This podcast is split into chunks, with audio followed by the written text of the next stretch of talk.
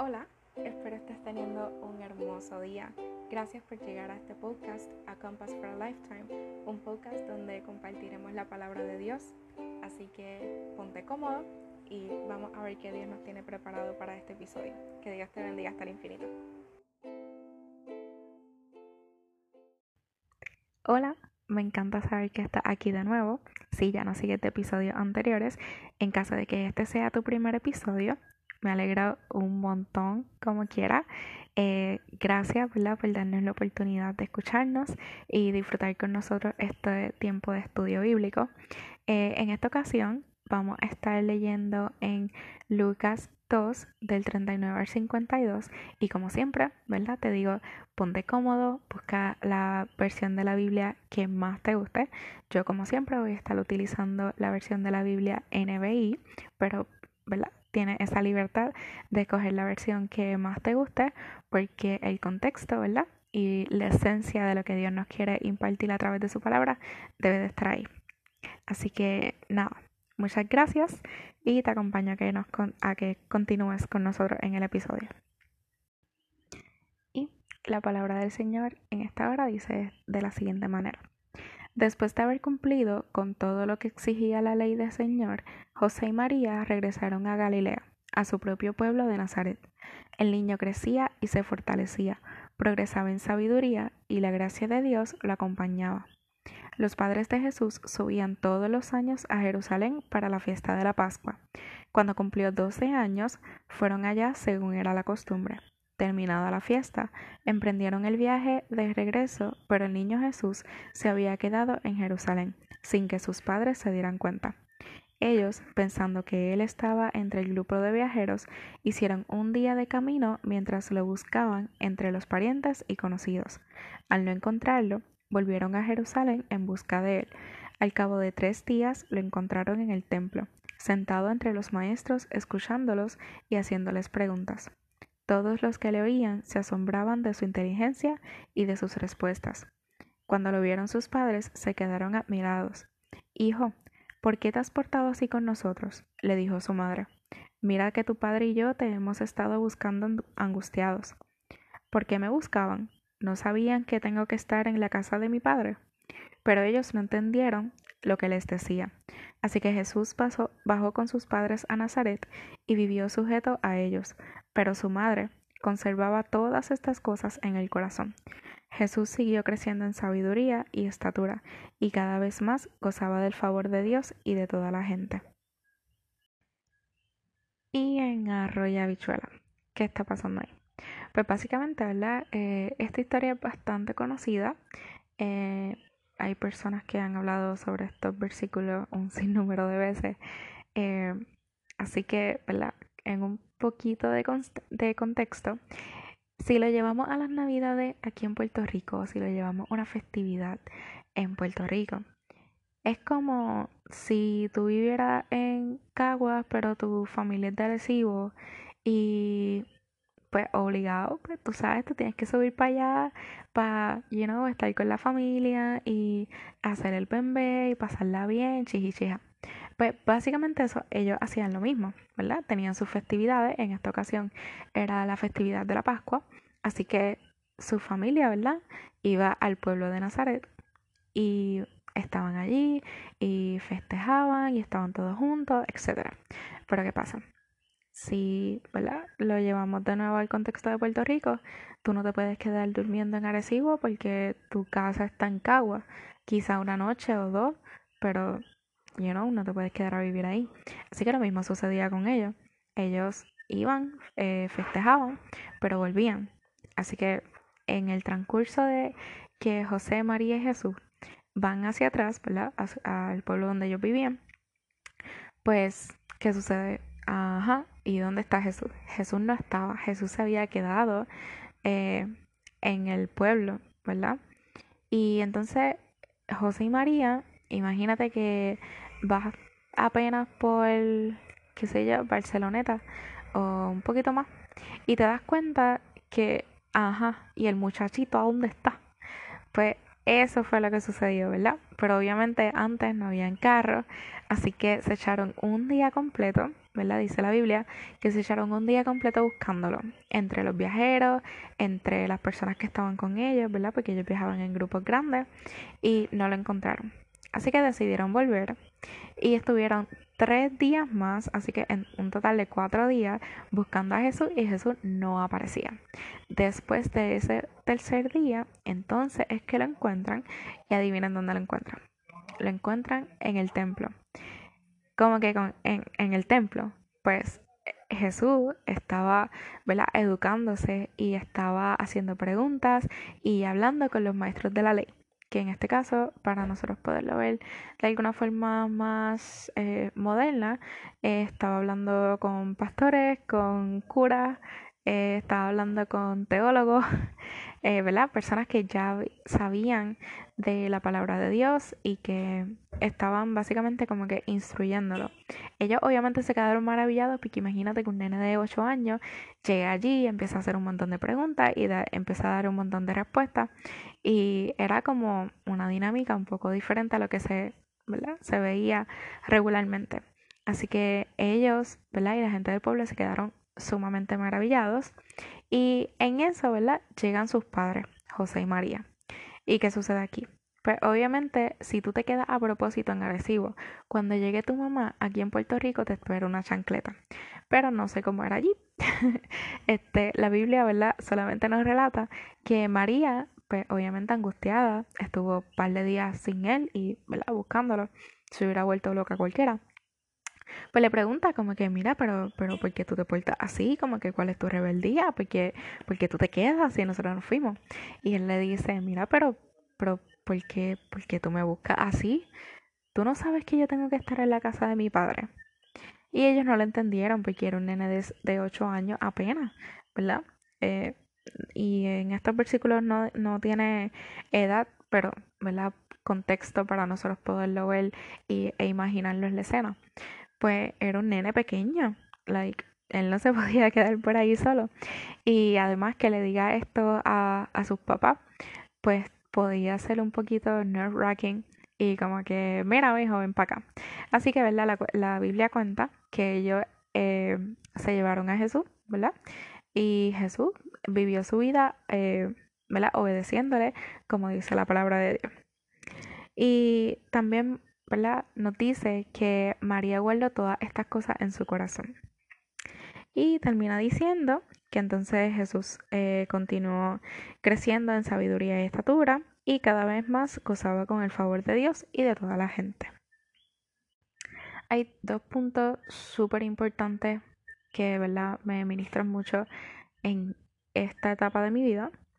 Y el primer punto empieza en el versículo 46, de donde dice que al cabo de tres días fue que lo encontraron y dónde él estaba. Pues, estaba sentado entre los maestros, escuchándolos y haciéndoles preguntas. Eh,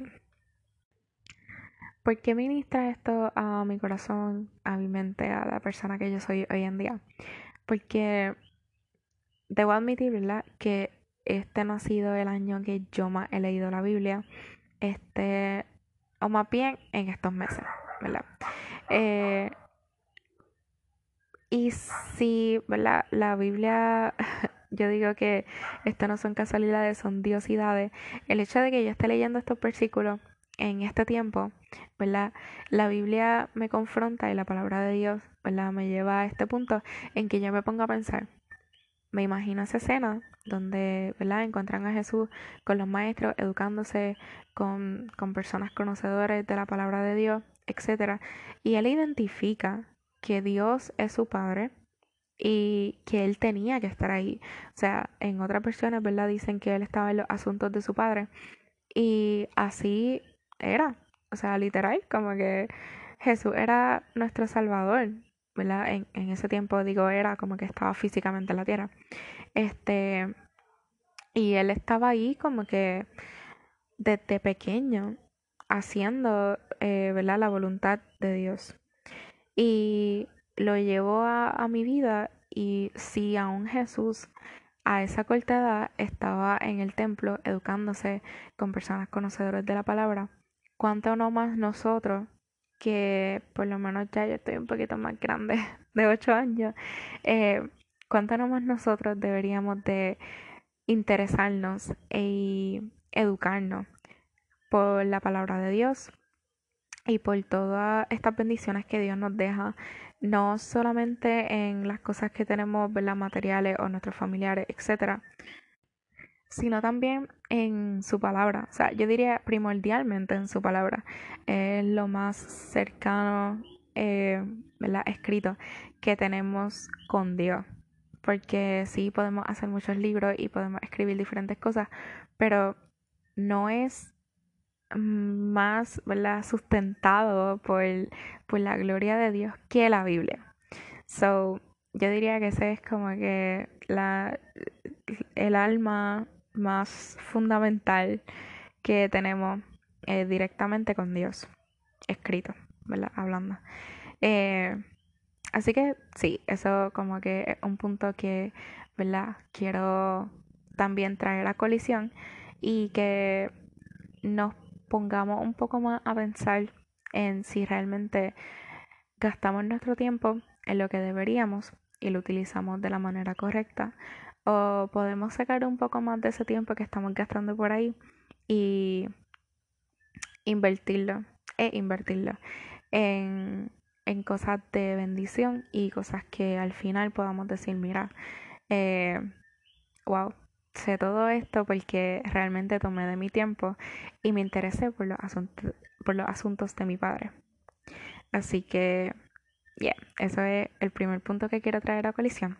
Y el segundo eh, que me dejó pensando mucho también, e, el hecho de que la Biblia fue inspirada por Dios, no fue escrita literalmente por Dios, pero las personas que la escribieron, ¿verdad? Tenían eh, esa guía del Espíritu Santo y consecutivamente, obviamente por Dios. Eh, pero entonces, algo que llama mucho mi atención es eso, el hecho de que María conservó todas estas cosas, ¿verdad? Todos estos sucesos, bueno y malo, eh, angustiado, de preocupación, alegre, enojado, triste, de todo, eh, en su corazón. Y como que, ¿verdad? Hizo recuerdo de todas estas cosas. Nuestra humanidad puede pensar que, ah, obviamente era su mamá, su, ajá, como que antes no habían fotos, ni habían cámaras, ni nada de eso, pero obviamente una madre, ¿verdad? Siempre va a guardar esos recuerdos de su hijo. Y sí. Pero yo lo estoy viendo desde, la perspectiva en que nosotros sabemos que María guardó esas cosas en su corazón. Si nosotros no conocimos a María, ¿cómo podemos saber estas cosas? Y es que Dios se encargó de que en su palabra estuviera marcado el hecho de que María guardaba todos estos sentimientos y todos estos recuerdos de situaciones, ¿verdad?, que pasó con Jesús en su corazón y que la guardara, ¿verdad?, con, ese amor y con ese cariño, con esos sentimientos que una madre tiene para con su hijo. Y el simple hecho de que lo podamos leer en la palabra, para mí vuela cerebros, porque Quiere decir que para Dios el amor de madre, el amor que, ¿verdad? Estas mujeres de Dios, súper, súper importante, tienen para con nosotros, es sumamente gigante y brutal eh, para Dios. Porque si Él permitió que estuviera escrito y que nosotros conociéramos de esos sentimientos, es porque para Él son importantes. Así que si tú eres una madre, la que me escucha, eh, te digo que no tomes por poco eh, esos momentos que, ¿verdad? Tienes con tu hijo, con tus hijas, eh, que los atesores en tu corazón, porque para Dios el amor que tú tienes para con ellos, con tus hijos, es sumamente importante. No te sientas sola si tus hijos se quedaron en algún sitio porque quisieron. Eh, ¿verdad? No creo que suceda el hecho de que se queden así hablando con teólogos, etc. Pero si ese es el caso, no te sientas sola porque María estuvo en esa situación también. Y, ¿verdad? Si nosotros como hijos salimos con malas crianzas, si nosotros como hijos hacemos cosas que las decepcionan, o si nosotros como hijos hacemos eh, diferentes cosas que no son de su agrado, o que las angustian, que las preocupan, pues no tomen en poco ese amor y esa paciencia que tienen para con nosotros, a pesar de que nosotros en el momento no lo sepamos valorar. valorar. Porque Dios piensa que es importante, porque Dios las ve, porque Dios les da la fuerza, porque Dios les da la paciencia, porque Dios les imparte ese amor en sus vidas para que pueda ser eh, administrado y distribuido de una manera beyond de lo que podamos imaginar. Eh, así que ya, ese es el segundo punto, que no se sientan solas en, en ese amor que dan para con los hijos y que entiendan que ese amor que tienen para con nosotros es sumamente importante para Dios también. Así que nada, esos son los dos puntos que quería traer en este episodio. Gracias por escucharme y nada, que tengas un hermoso día, una hermosa noche, etcétera, y que luego, ¿verdad? Puedas compartir con más personas sobre esta lectura y puedas también tener tu propia reflexión sobre estos versículos y sobre todo, ¿verdad? Que sea impartido por el Espíritu Santo. Así que nada, que Dios te bendiga hasta el infinito. Muchas, muchas, muchas, muchas gracias por acompañarnos en el día de hoy. Espero que el episodio de hoy haya sido de mucha bendición para tu vida y si lo sientes de esa manera, por favor no olvides compartirlo con alguien para que esa persona también tenga una nueva esperanza. Sabes que siempre eres bienvenido aquí en tu podcast A Compass for a Lifetime y que Dios te bendiga hasta el infinito.